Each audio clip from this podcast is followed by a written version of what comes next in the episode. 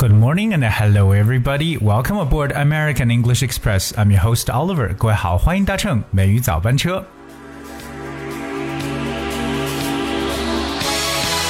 听到这首歌曲，有没有想到 Michael Jackson 呢？有没有想到这首歌的名字？就是 Thriller。惊悚者这首歌呢，可以说是 Michael Jackson 一生当中非常耀眼的一首歌曲。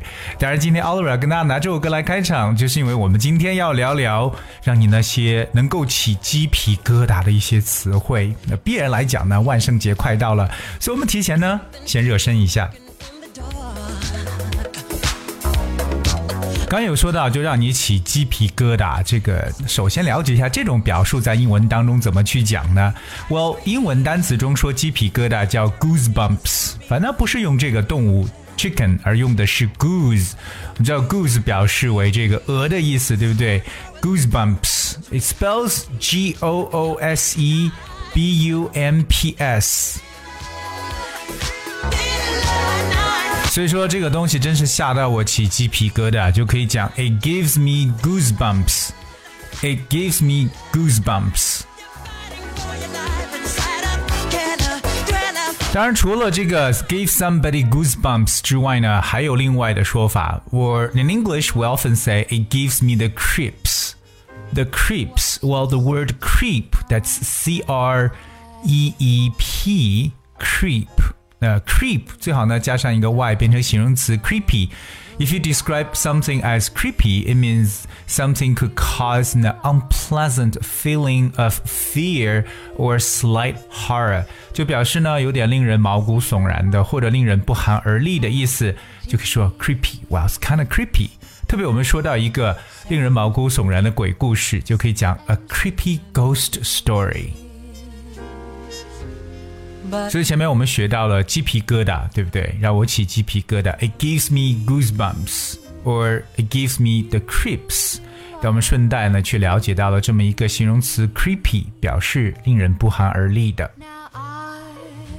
除此 creepy 之外呢，我们还有很多表示让你觉得哇很恐怖的词汇。For example, the next one is spooky. That spells S P O O K Y. Spooky.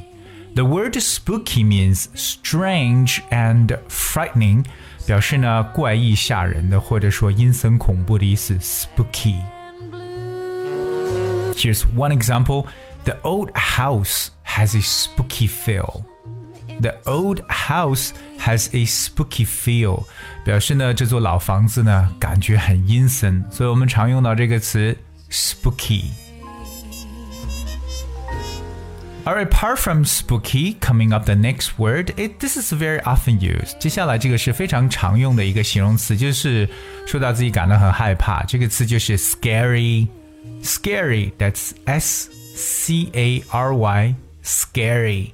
Scary 这个词呢，就表示令人害怕的。而我们经常在口语中说。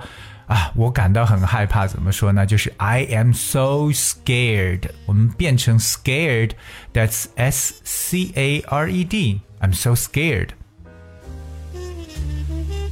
所以说到害怕的时候呢，我们说到了这几个词啊，creepy、spooky and scary。But apart from that, there are also other words，还有一些相关的一些词汇，我们来再次继续来学习。接下来看一下这个单词叫 horrifying。 horrifying. That's H O R R I F Y I N G. Horrifying. Talking about word horrifying, I want to start with the word horror. That's H O R R O R. Horror. 我们要对这个词要先了解一下 horror。horror 的意思呢，就有恐怖的感觉。那我们平时在生活中说到这个恐怖电影呢，记住就叫做 horror movie。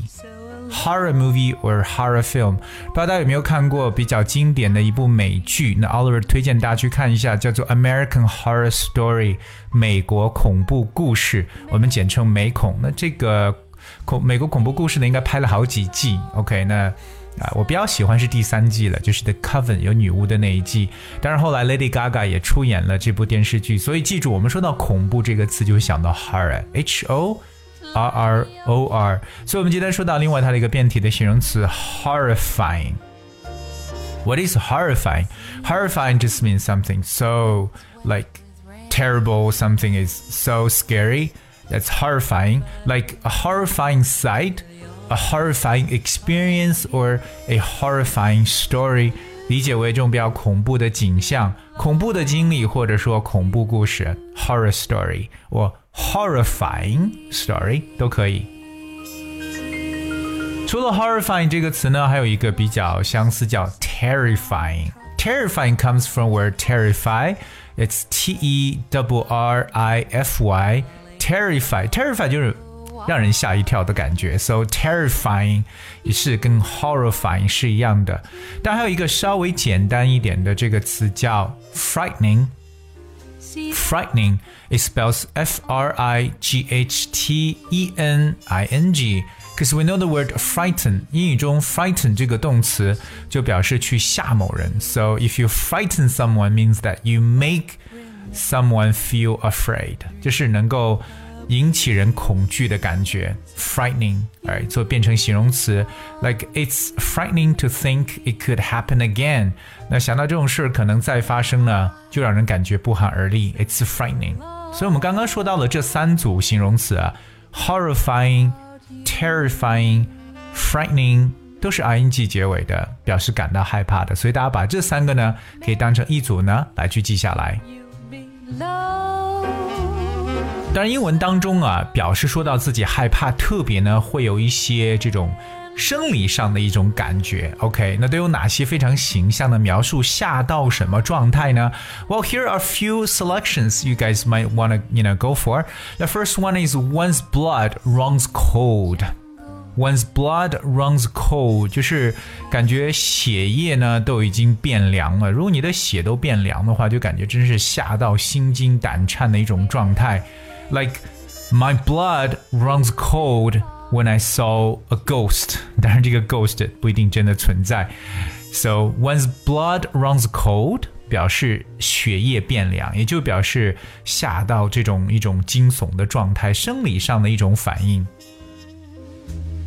第二个呢，也是一种比较恐怖的感觉，我们也是在生理上的发现啊，就是当然这个我觉得根本不大可能出现啊，可能说在这个一些电影作品当中比较夸张的去描述，叫 one's hair stands on end，one's hair stands on end，hair 我们叫做头发的意思，就头发都已经站立起来，就吓到头发竖立，one's hair stands on end，可能说。